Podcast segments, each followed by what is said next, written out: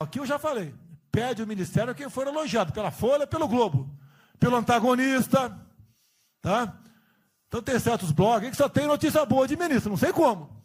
O presidente é uma porrada, o ministro é elogiado. A gente vê por aí. Ah, o governo tá. O, o ministério está indo bem, apesar do presidente. Mas pra puta que eu pariu, porra. Eu que escalei o time, porra.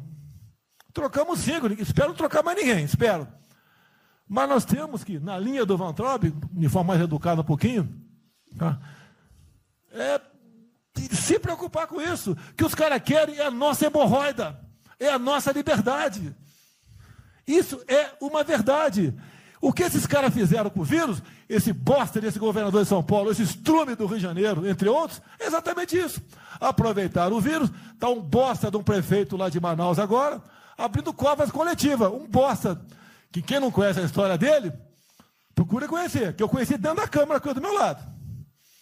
Ah. E nós sabemos a ideologia dele e o que ele prega. E quem ele sempre foi. O que está aproveitando agora um clima desse para levar o terror no Brasil. Ah. Então, pessoal, por favor, se preocupe, que é de mais importante, mais importante que a vida de cada um de vocês, que é a sua liberdade. Come preso não vale porra nenhuma.